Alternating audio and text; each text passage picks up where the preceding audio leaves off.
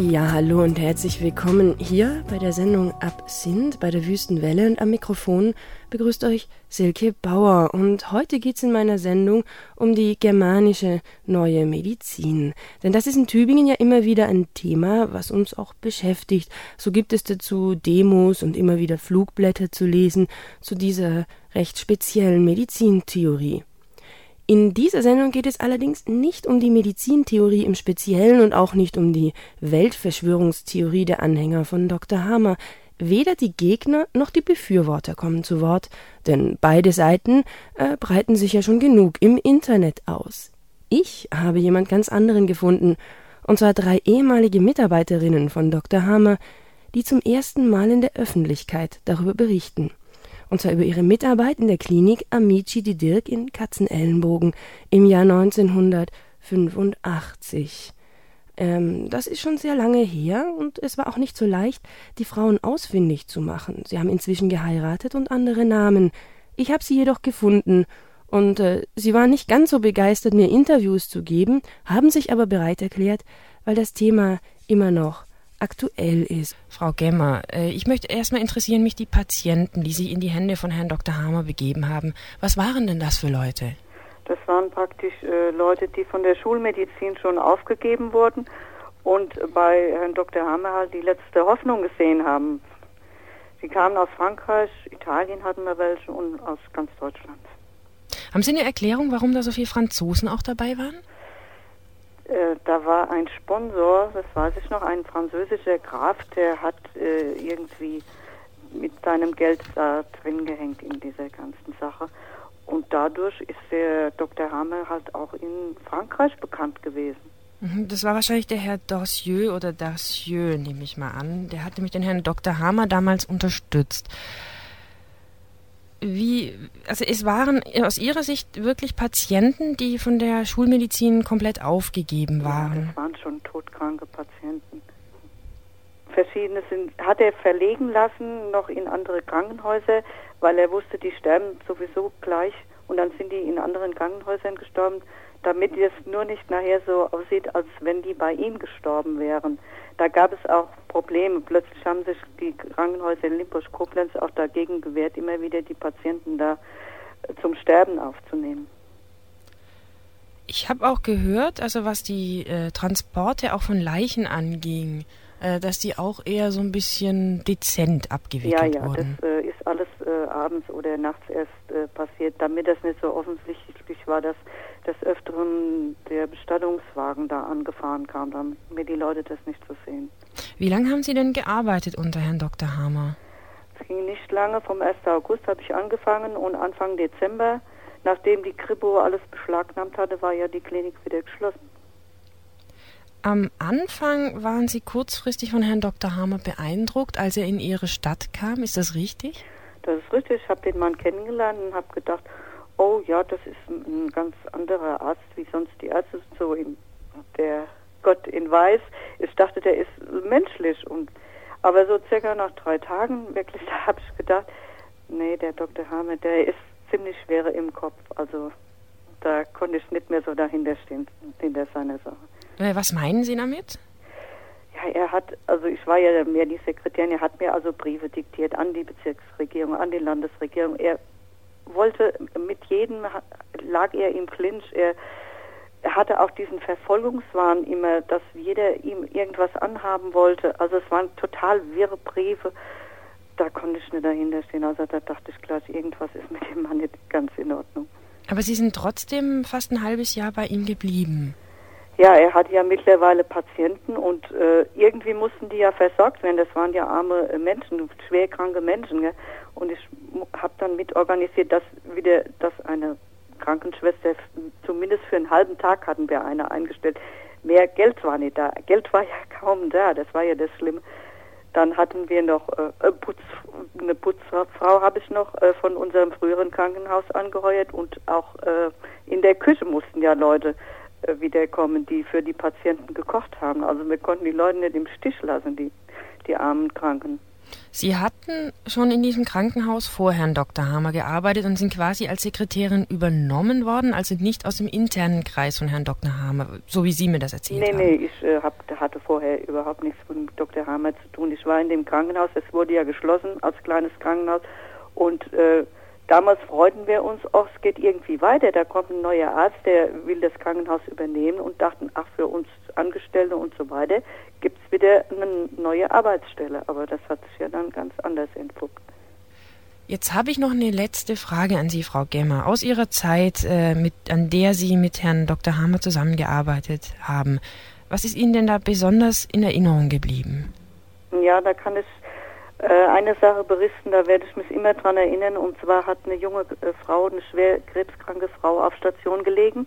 Äh, die hatte als Bekleidung ihren Bruder dabei und äh, eines Tages ist der Dr. Hammer morgens mit seinem Auto weggefahren, hat uns aber nicht äh, gesagt, wo er hinfährt oder wann er zurückkommt oder aber eine Telefonnummer hinterlassen, nichts. Und der Bruder, der kam dann zu mir und hat gesagt, seine Schwester hat starke Schmerzen, äh, wo der Dr. Hammer ist. Ich sagte, ich kann ihn nicht erreichen, er hat uns nicht hinterlassen, wo er ist.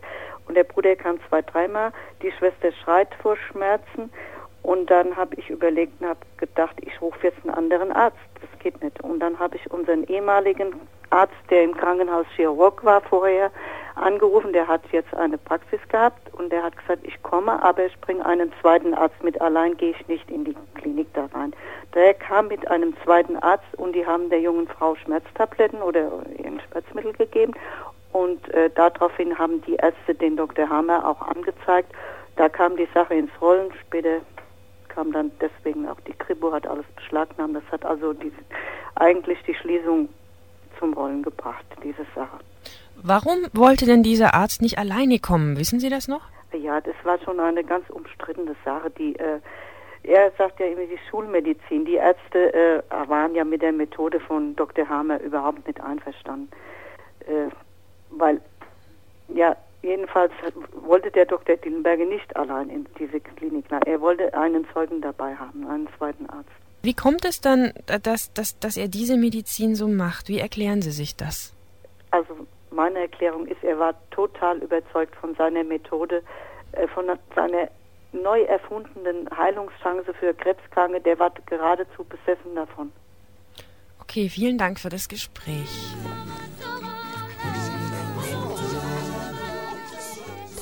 Ja, und jetzt, wie versprochen, das nächste Interview mit einer ehemaligen Mitarbeiterin von Dr. Hamer. Es handelt sich um Frau Müller. Auch sie hat damals in Katzenellenbogen unter Dr. Hamer in der Verwaltung gearbeitet, in der Klinik Amici di Dirk. Und ich finde sehr interessant, was sie erzählt. Auch sie hat sich noch nie an die Öffentlichkeit gewandt und mir eben dieses Interview gegeben. Ich habe jetzt am Telefon Frau Müller. Sie hat äh, gearbeitet unter Herrn Dr. Hamer im Jahr 1985 in Katzenellenbogen in seiner Klinik Amici di Dirk oder Freunde von Dirk. Äh, Frau Müller, wie sind Sie denn äh, dazu gekommen? Das äh, Krankenhaus vorher wurde geschlossen äh, zum 31.12.84, weil das Krankenhaus aus dem Krankenhauszielplan genommen worden ist. Ich war dann noch bis zum 30.06.85 dort beschäftigt äh, für die Abschlussarbeiten. Und dann hat Dr. Hammer sich eben vorgestellt in einer Bürgerversammlung und hat dann gefragt, wer bei ihm arbeiten möchte. Und äh, ich hatte auch Familie und habe mich dann natürlich bei ihm gemeldet und habe gesagt, ich möchte gerne bei Ihnen arbeiten. Sie haben als Sekretärin dort gearbeitet, also Sie kommen aus der Verwaltung. Ich komme aus der Verwaltung, genau. Ähm, wie würden Sie denn rückblickend jetzt äh, Ihre Erlebnisse oder Ihre Zeit bei Herrn Dr. Hamer beschreiben? Ähm, ich, ich beschreibe es als eine sehr chaotische und sehr aufreibende Zeit. Äh, chaotisch aus dem Grunde, äh, dadurch, dass er kein Geld hatte, äh, dadurch, dass, er, dass wir zeitweise auch zu wenig Geld hatten, um den täglichen Nahrungsbedarf für die Patienten äh, äh, zu besorgen, äh, war es ganz, ganz schwierig, äh, dort zu arbeiten. Er hat, er konnte überhaupt nicht richtig therapieren, weil auch zeitweise keine Medikamente zur Verfügung standen, um zum Beispiel nur Schmerzen zu lindern. Ich weiß auch nicht, wie er weiter therapiert hat, was, was, mit was er therapiert hat. Haben Sie jemals gesehen, weil das ist ja das, äh, wovon er spricht, dass er Leute geheilt hätte mit seiner Nein. Methode? Nein. Ich habe in dieser Zeit niemand erlebt, der geheilt worden ist. Ich weiß eben auch im Nachhinein, dass eben durch die Naturheilkunde oder auch durch die Chemotherapie wirklich Menschen von diesem Krebs geheilt sind und man sagt ja, ich habe den Krebs besiegt. Aber in dieser Zeit habe ich niemand erlebt, der äh, auch nur annähernd, äh, dem es auch nur annähernd besser gegangen ist.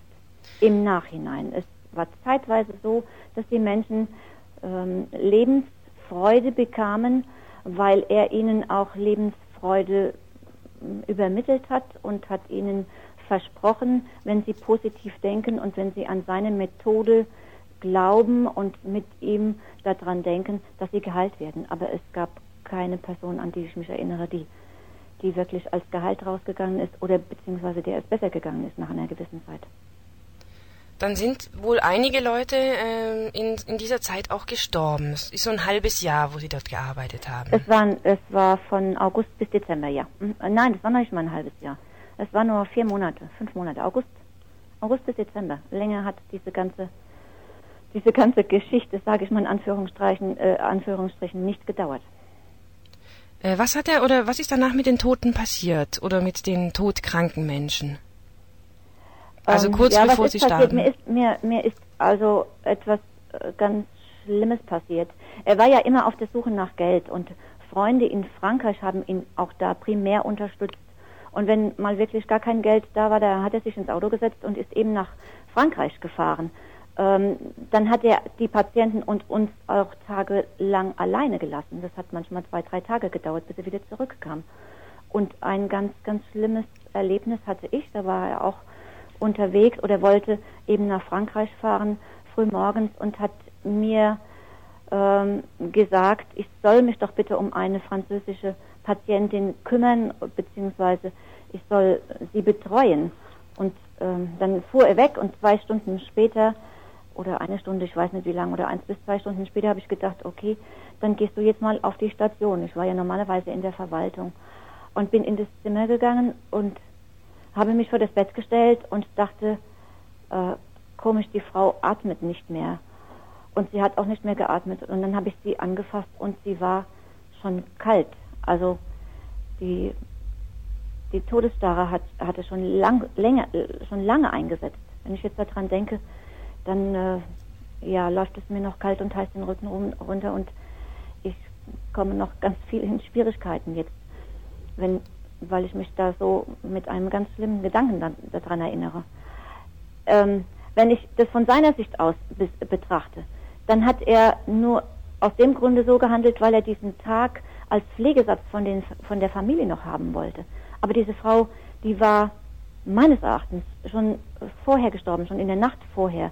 Und er hat es auch gewusst und er hat sich dann einfach aus dem Staub gemacht. Wäre es auch denkbar aus Ihrer Sicht, dass es nicht wahrhaben wollte? Das denke ich auch. Also er wollte vieles nicht wahrhaben. Er war, er war, er war in seinem Handeln so absolut. Er hat sich so absolut gesehen. Er war so selbstherrlich. Er konnte überhaupt nicht zugeben, dass seine Methode äh, nicht, nicht wirkt. Das konnte er sich selbst und der Welt überhaupt nicht zugeben. Er behauptet ja auch gerne, dass äh, sehr wenige Menschen bei ihm sterben, oder äh, also viel weniger als bei, bei der Schulmedizin. Ähm, meine Frage ist jetzt nun, äh, diese Toten, die gibt er ja nicht an, oder diese, diese, äh, die ja, Frau. Bauer, das, das hat er auch manchmal anders gehandelt. Wenn er gemerkt hat, wenn er gemerkt hat, äh, die Menschen sterben, dann hat er sie oftmals schnell noch verlegen lassen in ein anderes Krankenhaus, in ein naheliegendes Krankenhaus. Und man, ich weiß, dass einmal eine Patientin schon auf dem Transport gestorben ist und dann oder auch die Menschen dann in, in den Krankenhäusern dann gestorben sind innerhalb ganz ganz kurzer Zeit.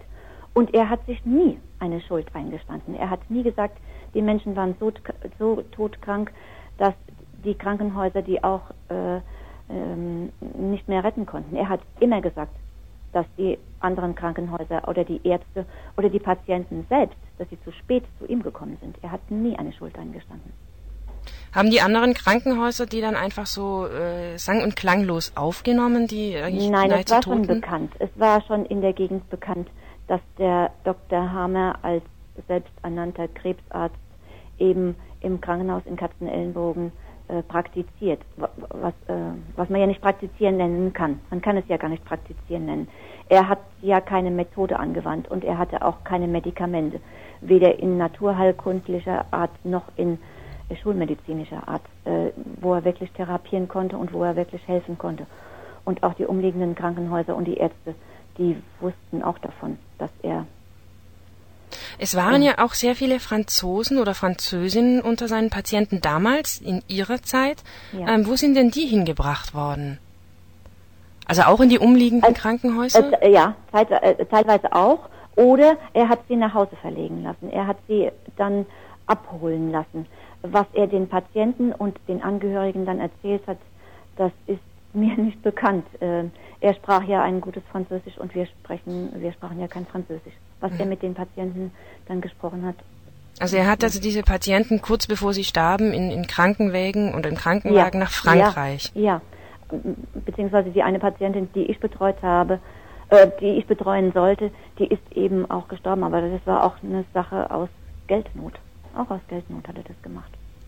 Nicht um sich zu bereichern, sondern einfach um, um dass alle äh, überleben konnten. Einfach nur überleben. Also er, weil, er, weil er Geld dafür das normale, für die, für die normale Unterhaltung am, am Tage.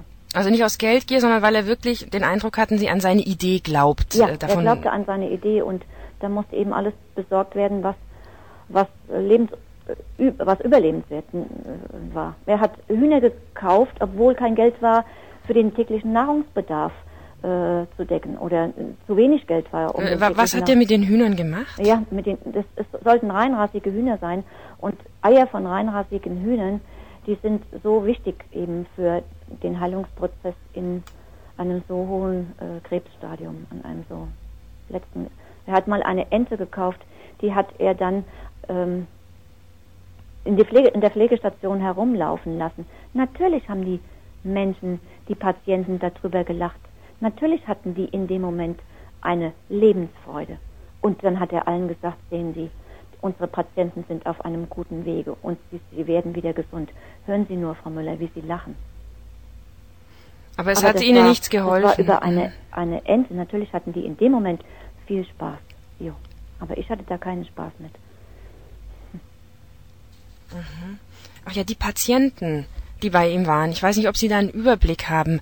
Waren die alle von der Schulmedizin aufgegeben oder gab es da auch Leute, die nach, äh, noch Chancen gehabt hätten? Es gab auch Leute, die noch Chancen gehabt hätten. Ich kann mich an eine junge Frau aus ähm, Frankreich erinnern, wobei ich auch nicht weiß, wie weit dieser Prozess schon war. Aber sie war, als sie gekommen ist, noch für meine Begriffe, für meine nicht medizinischen äh, Kenntnisse, noch relativ äh, gesund. Aber er sagte, es war eine ganz junge Frau, es war ein junges Mädchen. Sie hat Krebs und sie hat auch in den ersten 14 Tagen, als sie bei uns in Katzenellenbogen war, an Lebensfreude gewonnen. Sie war aufgeschlossen und dann hat er sie als Gehalt nach Hause geschickt. Und diese Frau kam drei Wochen, vier Wochen später und war wieder ein bisschen kranker und war abgemagert. Und so hat er es zweimal praktiziert. Und irgendwann hieß es, diese junge Frau ist auch gestorben. Nun ist was, was mhm. wie der medizinische Stand war, kann ich Ihnen nicht sagen. Ich bin nicht Patientin. Ich hatte keine Angehörigen, die in diesem Krankenhaus gestorben sind, die er behandelt hat nach seiner Methode. Ich kann es nur aus der Sicht eben einer Verwaltungsangestellten betrachten, aber es war chaotisch und ich würde mich und auch meine Familie nicht in seine Hände begeben lassen. Äh, hat er denn viel, weil wenn man wenn man seine Homepages liest und seine, seine Darstellungen, hatten Sie einen äh, Eindruck, dass er sehr gerne und viel streitet oder sich bis, besonders verfolgt fühlt? Ah, natürlich hat er sich. Ich glaube, das ist sein Problem, dass er sich verfolgt fühlte, fühlte und dass eben äh, der Tod seines äh, Sohnes, ähm, was er ja äh, damals immer gesagt hat, dass seine Frau durch den Tod seines Sohnes den Krebs gekriegt hat und nicht an seine, auch nicht an seine Methode geglaubt hat und deshalb auch gestorben ist. Und er hat mit jedem gestritten. Er hat nur sich und, und sich selbst anerkannt. Er hat mit der Bezirksregierung, er hat auch, auch das Schließen überhaupt nicht anerkannt. Er hat trotzdem weiter in Anführungsstrichen praktiziert. Wir waren auf einmal ein Privatbetrieb. Wir waren von der Bezirksregierung ja gar nicht mehr äh, befähigt, ein Krankenhaus zu sein. Dann hat er gesagt, okay, dann bin ich ein Gastbetrieb. Er hat mit allen gestritten. Man, es gab keine Möglichkeit, mit ihm über irgendwas zu diskutieren, Herr Dr. Hammer. Das müssten wir aber so machen. Auch in verwaltungstechnischen Sachen. Mich würde noch, absolut in mhm. jeder Hinsicht. Mich würde noch interessieren, ab wann Sie eigentlich gemerkt haben, also dass mit ihm was nicht stimmt. Sie haben ja angefangen, dort zu arbeiten, weil Sie vorher in dem Krankenhaus auch gearbeitet ja. hatten, als Verwaltungsangestellte. Ja. Und ab wann ist Ihnen das komisch vorgekommen? Es war ja gr grundsätzlich eine sehr kurze Zeit. Mir ist die Zeit im Nachhinein ganz, ganz lange vorgekommen. Ich habe, ich, wenn ich das jetzt so überlege, dann, dann, dann ist es mir gar nicht glaubhaft, dass es nur fünf Monate waren, weil die Zeit sowas von aufregend und chaotisch und im Nachhinein wünschte ich, wünschte ich mir, ich hätte es überhaupt nicht gesehen. Es ist uns ähm, ganz schnell eingefallen. Was, was heißt innerhalb von fünf Monaten ganz schnell? Also äh, wenn man das so relativ sieht, fünf Monate ist eh nicht, nicht lange. Nach vier, sechs Wochen war uns eigentlich schon klar, es ist chaotisch und es kann mit dem Dr. Hammer nichts werden. Auch wenn wir medizinisch das nicht äh, nachvollziehen konnten und es ihm auch nicht weismachen konnten, weil wir keine Ahnung da, davon haben. Ich bin Verwaltungsangestellte und medizinisch überhaupt nicht ausgebildet. Aber es war schon recht schnell und die Bezirksregierungen und alle, die mit ihm zusammengearbeitet haben, haben ihm ja auch auf irgendeine Weise gekündigt. Auf irgendeine Weise. Mhm. Okay, vielen Dank, Frau Müller, für das Gespräch. Gern geschehen.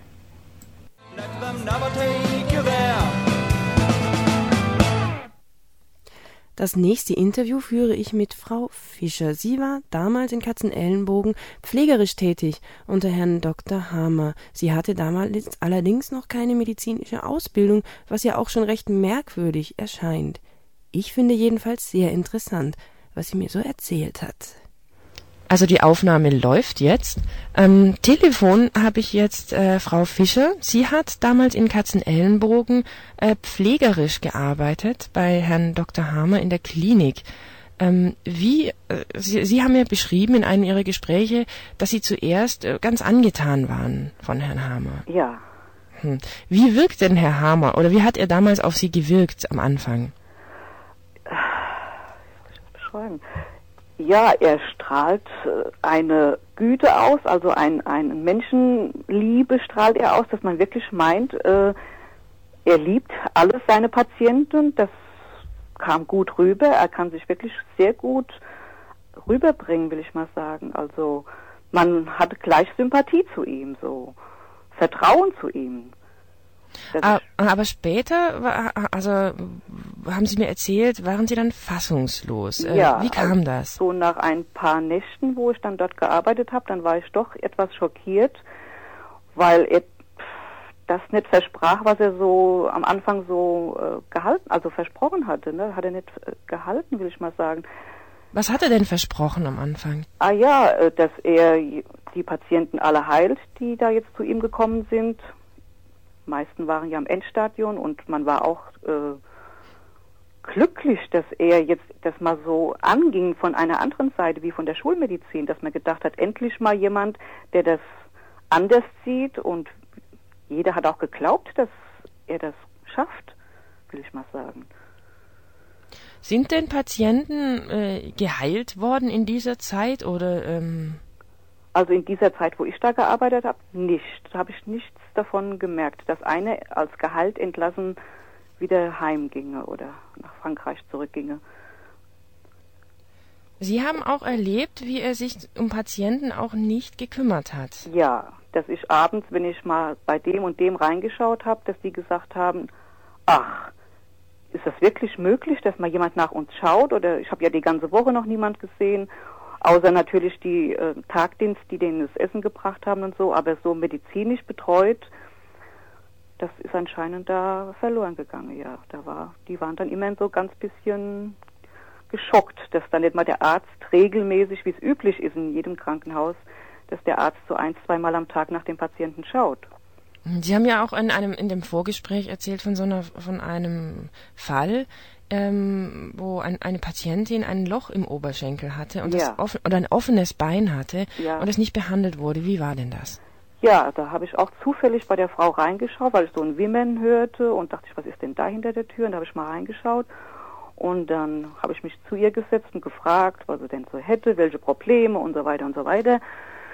Und dann sagt sie, ja, der Dr. Hammer, der wird mein Krebs, wie sagt man dazu, Krebsgeschwür oder wie auch immer, oder Krebs, ja, die Krankheit, also die Krebskrankheit wollte er heilen und dann sage ich, äh, warum weinen Sie denn? Was haben Sie denn für Schmerzen? Und da schlug sie halt die Bettdecke zurück und da habe ich gesehen, dass er ein großes Loch, so gro- faustgroßes Loch im Oberschenkel hatte, wo man gucken konnte bis auf den Knochen und das wurde halt nicht behandelt. Sag ich, ja, warum wird denn nichts getan? Ja, da hat er mir Wundpuder halt hingestimmt und wenn es weh tut, soll ich ein bisschen Puder reinschütten. Dachte ich, das, das, das habe ich ja noch nie gesehen, sowas, ne?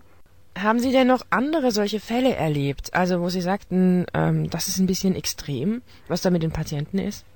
Ja, was mir besonders äh, aufgefallen ist, das war mit dem jungen Mädel. Ich schätze mal, das war Knochenkrebs, was die hatte. Und die hatte tierische Schmerzen, die, also an manchen Tagen, die schlug wirklich mit, vor Schmerzen mit dem Kopf gegen die Wand nachts. Und äh, wenn ich dann zu ihm sagte, wir müssen unbedingt dem Mädel was geben, das ist, Herr Doktor, das ist doch nicht normal. Da sagte er, na, um Gottes Willen, wir dürfen dir doch keine Schmerzmittel geben, das verändert doch so das Blutbild, dass kein Heilungsprozess dann stattfindet. Ja, und da habe ich das auch so im dem Moment geglaubt, weil unwissend wie ich war, dachte ich, er wird's ja wissen, ne? Sie selbst hatten damals äh, keine spezielle Ausbildung, sondern ähm, wurden letztendlich angefragt, um einfach ein paar Nächte auf Leute aufzupassen. Ja, speziell für die eine Französin sollte ich arrangiert werden. Die hatte Brustkrebs und der- Verband sollte zwei, dreimal die Nächte gewechselt werden. Der und ansonsten sollte ich auch nach keinem schauen, weil das ging mich nichts an, weil ich war ja nicht von ihm arrangiert, sondern von diesem Franzosen, dem Ehemann der Frau. Aber trotzdem, wenn man so die ganze Nacht allein im Haus ist, da guckt man schon mal hier und da rein und wenn jemand weint sowieso oder stöhnt und denke ich mir, ja, muss man da reingucken, da reingucken. Also äh, Sie sind aber dann äh, längere Zeit geblieben, weil, also soweit ich das verstanden habe, wurden Sie angefragt, bis er eine Krankenschwester findet. ganz genau. Sie ist einfach nur mal vorübergehend, bis eine Krankenschwester kommt und dich ablöst und Nachtwache macht. Aber in den sechs Wochen, wo ich da war, kam keine Krankenschwester. Also musste ich das jede Nacht weiter so machen. Ne? Mhm. Wissen Sie denn, äh, wer ähm, den Herrn Hamer finanziert hat? Nein, genau weiß ich das nicht. Es wurde immer nur so gemunkelt, er hätte ja kein Geld. Der Graf, so nannte man ihn aus Frankreich, der würde das Ganze finanziell unterstützen und er hätte auch Geld und so weiter und so weiter. Aber genaues kann ich dazu nicht sagen, wie die finanzielle Sache da lief, das weiß ich nicht.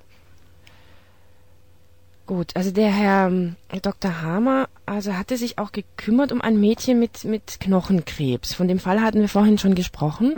Ähm, vielleicht können Sie das nochmal schildern. Ja, also ich habe mitgekriegt, wenn es ihr ganz schlecht ginge und dass wir gedacht haben, Gott, das arme Mädel, dem muss doch geholfen werden, dass ich ge- zu ihm gesagt Herr Doktor, was kann ich denn machen? Er sagt, ach, da brauchen Sie sich jetzt nicht drum zu kümmern, ich werde heute Nacht bei ihr schlafen und das beruhigt sie und sie fühlt sich dann wohl und geborgen und so weiter und so weiter. Und da habe ich noch gedacht, das ist aber eine seltsame Methode, dass ein Arzt bei den Patienten schläft, um sie zu beruhigen und Geborgenheit zu geben. Noch nie gehört und so. War schon ein bisschen mysteriös. Und es war ja auch nur das eine Mädel. Also bei den anderen Patienten hat er das ja nicht gemacht. Dass er da auch mal, wenn die so nachts geweint haben vor Schmerzen, dass er auch immer da gesagt hat, da muss ich auch mich mal dazulegen, um die bisschen zu trösten oder Geborgenheit zu geben. Er hat also in Ihrer Zeit auch den Patienten überhaupt keine Medikamente gegeben. Nein, Also Knochenkrebs beispielsweise jetzt in, in dem Fall oder, oder auch äh, für Schmerzmittel oder da hat er nichts gegeben. nein, das durfte nicht, sollte nicht sein. Mhm. Also, was vorher war, wie gesagt, ich habe ja erst im Oktober angefangen, er hat ja glaube ich im Juni oder wann hat er angefangen und es müssen auch Medikamente mal da gewesen sein, weil ich ja nachher gehört habe, die Apotheke gibt ihm nichts mehr. Also muss er ja vorher in der Apotheke sich irgendwas besorgt haben. Äh, Sie hatten noch mal erzählt, er hatte sich auch in dieser Zeit, das hätten Sie in den Nachtwachen auch mitbekommen, äh, viel mit diesen CTs beschäftigt. Ja, er rief mich mal runter, weil ich auch so langsam anfing, seine Theorie anzuzweifeln, dass er sagte, kommen Sie mal runter, ich zeige Ihnen das. Ich kann Sie Ihnen das mal, äh, also ich kann Sie mal aufklären, dass Sie mal sehen, wieso das Ganze entsteht. Da kam ich runter in sein Arztzimmer, da hat er an der Wand lauter Schädel-CTs hängen und da hat er mir erklärt, das ist die Frau sowieso, das ist der Herr sowieso, sehen Sie sich den Schädel an, hier sitzt dieser Punkt, dieser Herd, da sitzt der Herd, der das ausgelöst hat durch, durch diese psychischen Probleme, Schocks, Zustände, in denen sich damals befunden haben anscheinend und der, der Krebs nachher ausgelöst hat. Und das war für mich neu und habe ich auch bis dato noch nie gesehen und gehört, dass man dann auf einmal dachte, da kann ja doch was dran sein, ne? Wenn man mhm. das noch nie gehört und gesehen hat, dann denkst du, mm, vor allen Dingen als Laie, ich war ja ein Laie zu der Zeit. Wenn ich vielleicht meine Ausbildung schon gehabt hätte als Krankenschwester, dann hätte ich vielleicht das ein und andere ihn fragen können oder auch gemacht. Aber als Laie ist man da ein bisschen unschuldig der ganzen Sache gegenüber.